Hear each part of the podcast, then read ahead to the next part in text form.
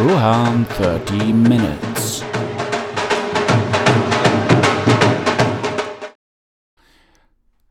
Hallo und herzlich willkommen. Mein Name ist Roland und ihr hört Rohan 30 Minutes.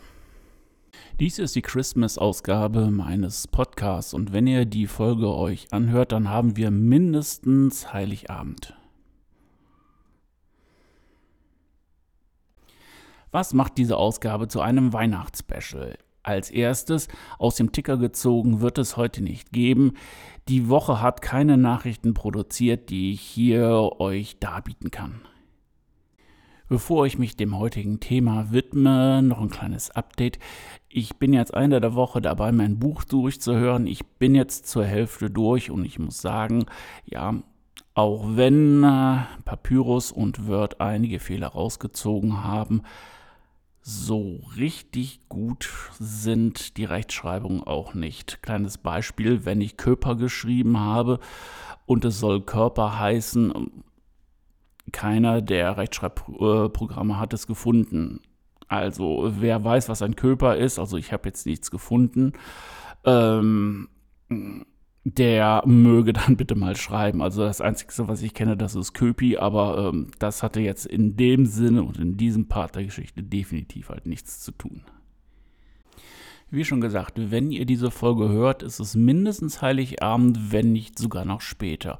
Und ähm, ja, genau über diese Zeit, Heiligabend, über die Feiertage, die Jahre dazwischen, Neujahr und roundabout bis wahrscheinlich zum 6. Januar, damit oder das wollte ich heute mit euch ein bisschen besprechen. Mir ist es in den ganzen Jahren immer so ergangen, dass ich ähm, ja so nach den Feiertagen immer so ein wie soll ich es beschreiben, ein seltsames Gefühl habe. Es lag jetzt natürlich nicht an der Überfressenheit, an der monströsen Völlerei, sondern das war eher so ein ja, Gefühl, als ob man unter einer großen Glocke sich befindet. Alles ist so gedämpft, alles ist ruhig und ähm, ja, bis ich dann irgendwann vor ein paar Jahren mal ein Buch in die Hand bekommen habe, das sich mit den Rauhnächten beschäftigt. Und die Rauhnächte sind genau dieser Zeitpunkt, ja, nach Weihnachten, 25. Dezember bis roundabout 6. Januar. Das fand ich so spannend, dass auch dieser, dieser Zeitraum, den ich so extrem gefühlt habe, dass er auch einen Namen hatte. Also diese Rauhnächte, da habe ich ja mal ein wenig geforscht. Und ähm, ja, es ist nicht nur irgendwie ein Brauchtum im deutschen Raum, das spannt sich über ganz Europa.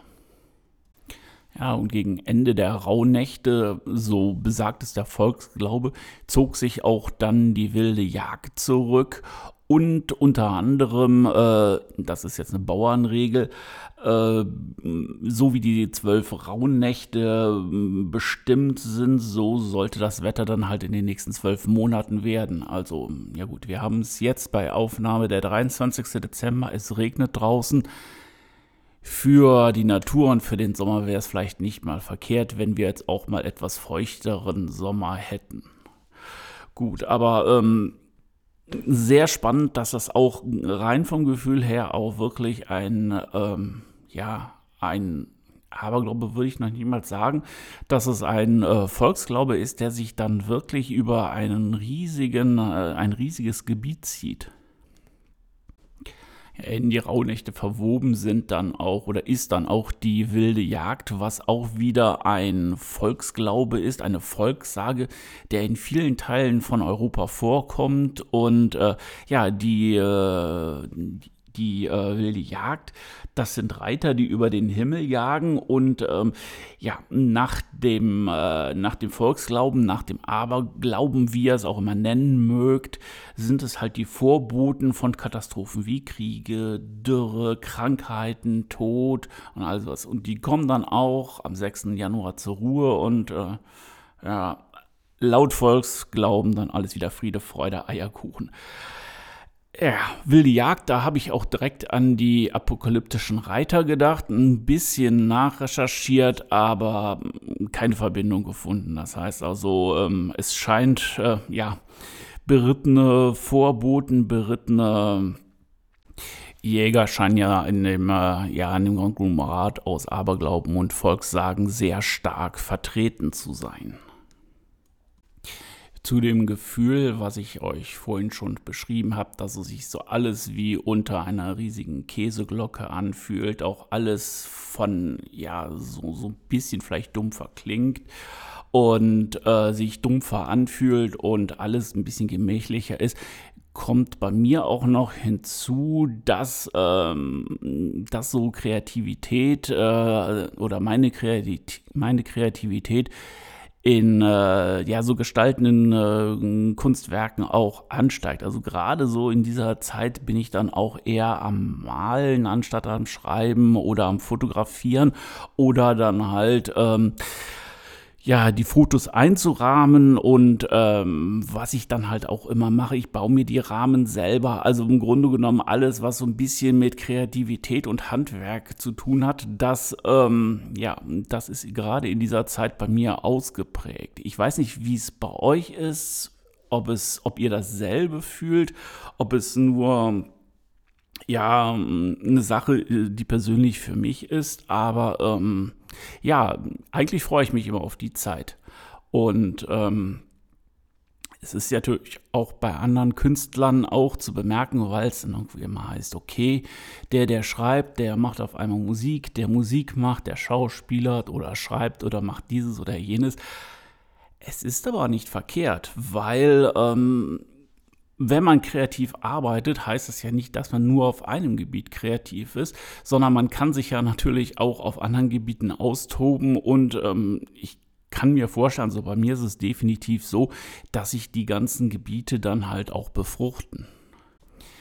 Natürlich ist das auch so und wenn man sich dann so mal ein bisschen bei diesen äh, Pseudo-Künstlern, Pseudo-Promis ein wenig umguckt, die da mehrere Sachen machen, Manches ist schon gekünstelt, aber ähm, ich habe auch mal ein bisschen rumrecherchiert und mal auch äh, anständige Künstler, was heißt anständige Künstler, also auch Künstler, die sich schon lange äh, in dem Metier, zum Beispiel Musik bewegen, herausgesucht, die halt auch äh, nach meinem Dafürhalten sehr gute ein gutes zweites Standbein als Künstler haben. Das wäre zum Beispiel Udo Lindenberg mit seiner Malerei und auf der anderen Seite Brian Adams, der halt auch fotografiert.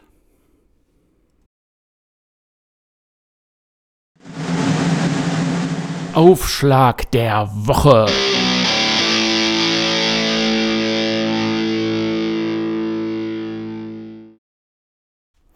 Beim Aufschlag der Woche ziehe ich immer ein Buch aus meiner Bibliothek und lese euch den ersten Satz vor.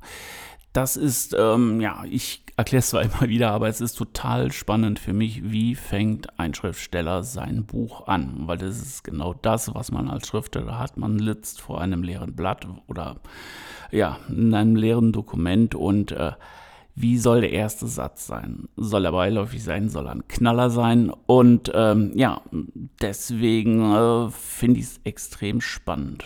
Und genau für diese Zeit, also die Weihnachtszeit, habe ich mir Charles Dickens ausgesucht. Nein, nicht die Weihnachtsgeschichte. Und ähm, ich muss ganz ehrlich sagen, dass ich Charles Dickens nicht in der Bibliothek bei mir habe. Deswegen habe ich mir das Ganze dann halt als E-Book besorgt. Und äh, ihr hört jetzt den ersten Satz aus Die Silberglocken.